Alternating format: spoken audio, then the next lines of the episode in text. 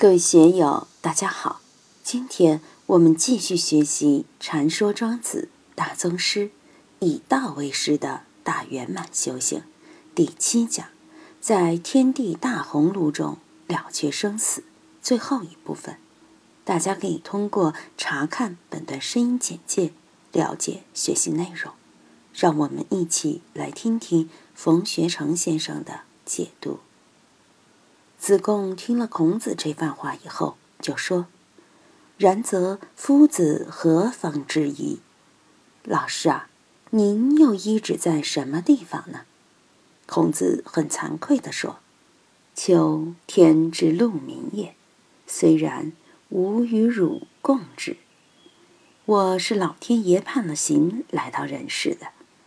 路民就是脸上刻了字，被上天流放下来的人。”尽管是被老天爷打下凡尘的，流放到人间，但我们要接受老天爷的审判，要服刑。所以你我都一样，就在人间服刑吧。若是要修道呢，我们还是可以一块儿修的。子贡向老师请教方法了，敢问其方？那么我们应怎样修行呢？孔子回答说。鱼相造乎水，人相造乎道。相造乎水者，穿池而养己；相造乎道者，无事而生定。故曰：鱼相忘乎江湖，人相忘乎道术。在这里，孔子一下就提升了，儒家的孔子变成了道家的孔子，孔子又义务给道家打广告、搞宣传了。鱼相造乎水，人相造乎道。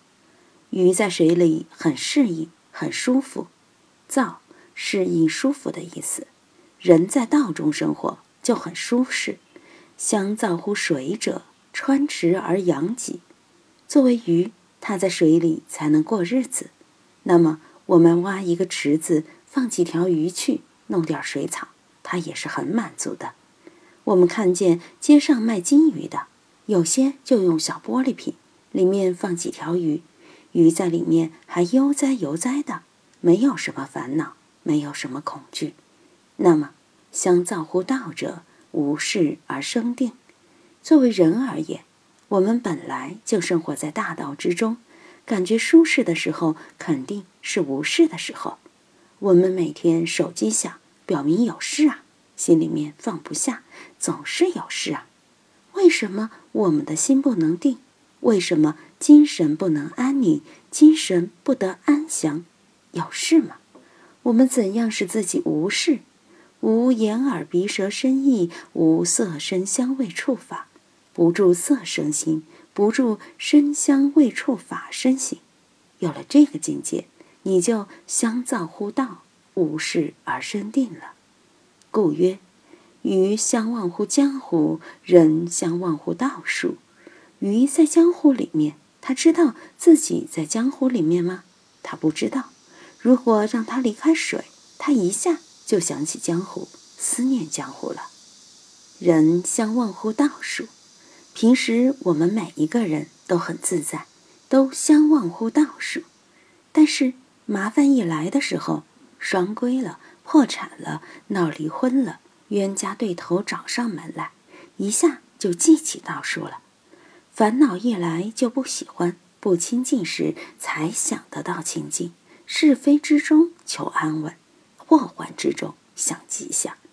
真正相忘乎道术的时候，念佛的人不再念佛，磕头的人不再磕头，打坐的人不再打坐，就上升一步，将这个正面上升了。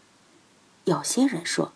我学了佛，佛祖不保佑我，既没有升官，又没有发财，学佛不灵，我不学了。不是这个道理呀！真正学佛的人，不应住色身心，不应住色香味触法身心，法也包括佛法。对佛法你都不生心，才真正明心见性了。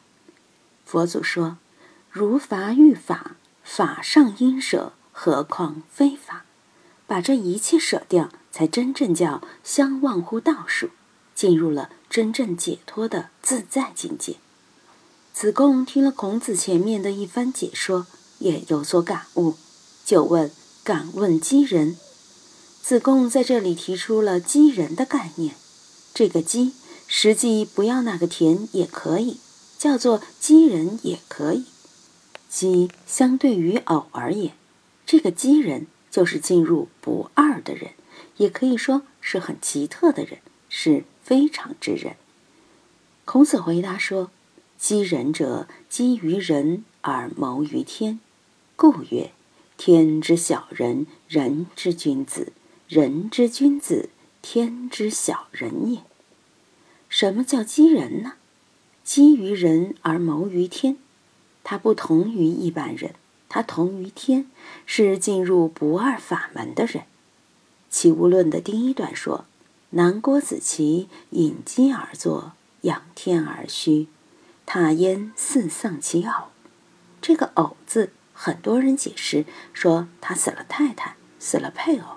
实际上，这个“偶”就是丧我，进入不二的境界，已经没有我和非我的感觉了。这里的“基于人”，一方面是没有偶，不偶为基，就叫做不二；另外一方面又有高人一人的意思。他非于常人而同于天，谋就是同的意思，故曰天之小人，人之君子；人之君子，天之小人也。什么叫做君子？在中国古代，儒家认为仁义忠信的人就称之为君子；背离道义、背离仁义礼智信的人称之为小人。道家认为。违背了天道自然之道的，就是小人。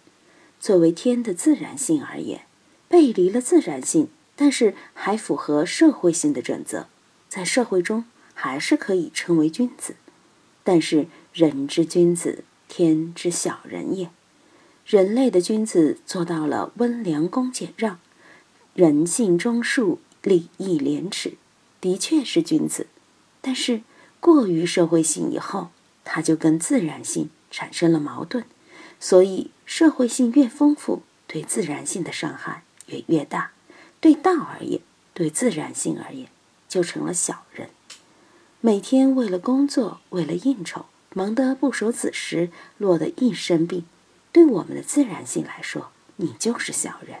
自然生命对你有意见，尽管在社会上你是君子，你是老板，你是领导，但是。对我们的自然性而言，你就成了伤害自然性的小人。在真正的大道之中，还有君子小人之分吗？真正的道人能够说他是君子，能够说他是小人吗？怎样把这个提升起来，使我们能够在道上高明起来，还是要费一番心思的。